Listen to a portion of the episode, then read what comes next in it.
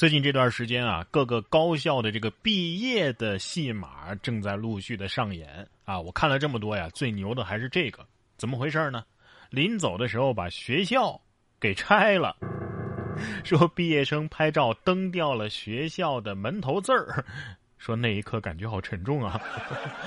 湖北的武汉音乐学院的大四学生啊，佘同学在拍毕业照的时候呢，本来是想坐在学校的门头上拍照，没想到啊。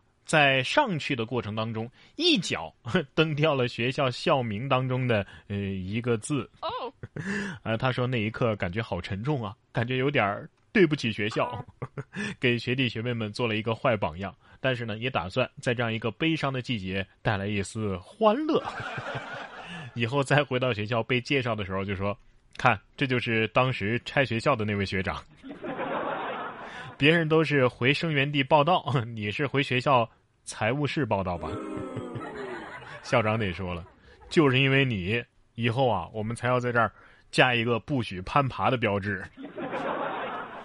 不知道这位同学是不是喝了二两才回的学校啊？不过呢，人有时候如果真的是喝酒了、喝醉了，真的是什么事儿都做得出来。你看下面这位醉酒男子啊，路遇僧侣的时候就跪求收徒。遭拒之后，还抢走了僧袍啊！穿上之后是一路狂奔。六月十三号，福建莆田历城公安接到了一名僧侣的报警，说自己的行李和衣物啊被盗了。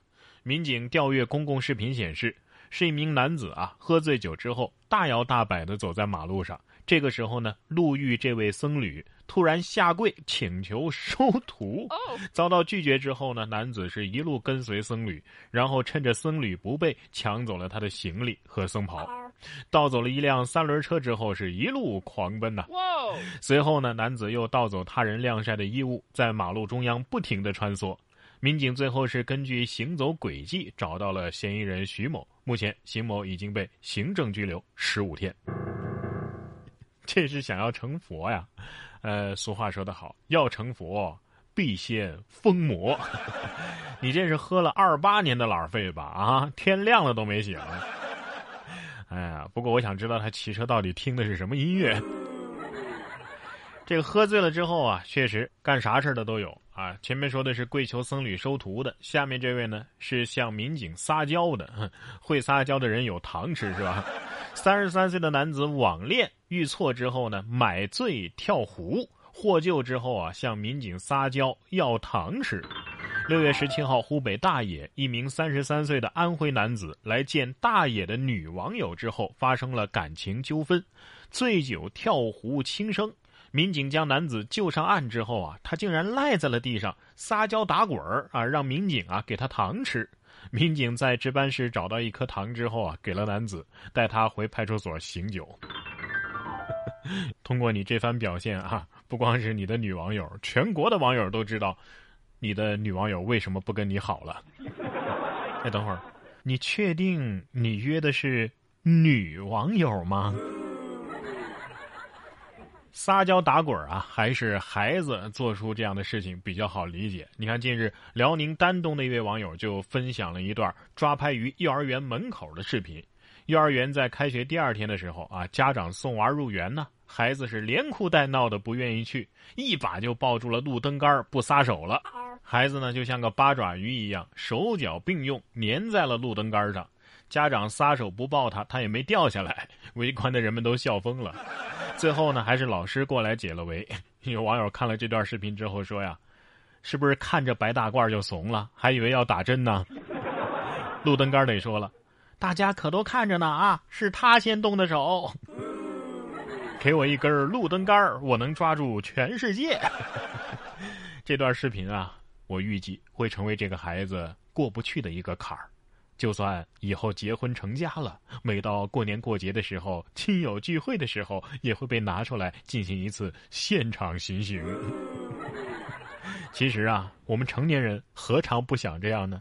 难道说你每次走到公司楼下的时候，没有一种想要抱电线杆的冲动？下面这位倒是没抱电线杆，但是有一种要撞电线杆的冲动。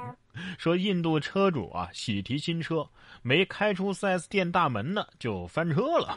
印度的一名驾驶员近日买下了一台新车，没想到啊，成交仪式当天，因为太紧张，直接在车场内把车给开翻了，吓坏了一旁鼓掌庆祝的经销商员工们呢。整起意外被监控视频呢是完整的记录了下来，幸好车速倒是不快，没有人伤亡。只是车主恐怕永远都不愿意再回忆起这次买车的经历了。车主应该告诉 4S 店，明明知道买车的新手比较多，你们还把大门修这么小。我估计啊，他可能是之前骑摩托骑惯了。印度车主说了：“我从摩托换汽车，那我是咸鱼翻身了。可是这车，你你你你翻什么身呢？” 作为一辆车啊，他可能有自己的想法，更何况它可是一辆神车呀。说五菱宏光的车尾贴了十三个车标，奔驰啊、宝马呀，啥都有。这个上街之后就被查了。网友说：“我神车难道不配吗？”湖南长沙一辆五菱车的车尾啊贴满了车标，最后被查。车主号称是长沙第二安琪拉，喊话败者留下车标。经查，该五菱面包车呀是某个修理厂的配件专车。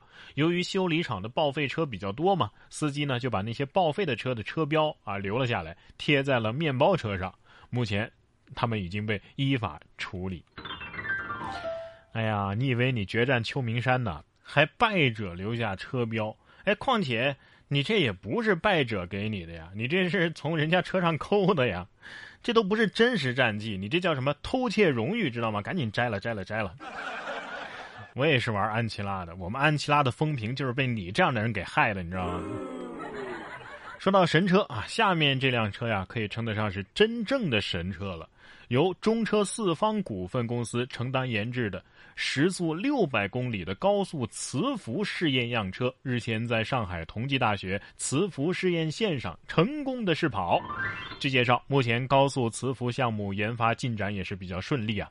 五辆编组工程样车的研制在稳步推进当中，按照计划。时速六百公里的高速磁浮工程样机系统会在二零二零年，也就是今年的年底下线，会形成高速磁浮全套技术和工程化的能力。城市到城市的时间，大家发现没有啊？真的是比从车站到家的时间还要短了。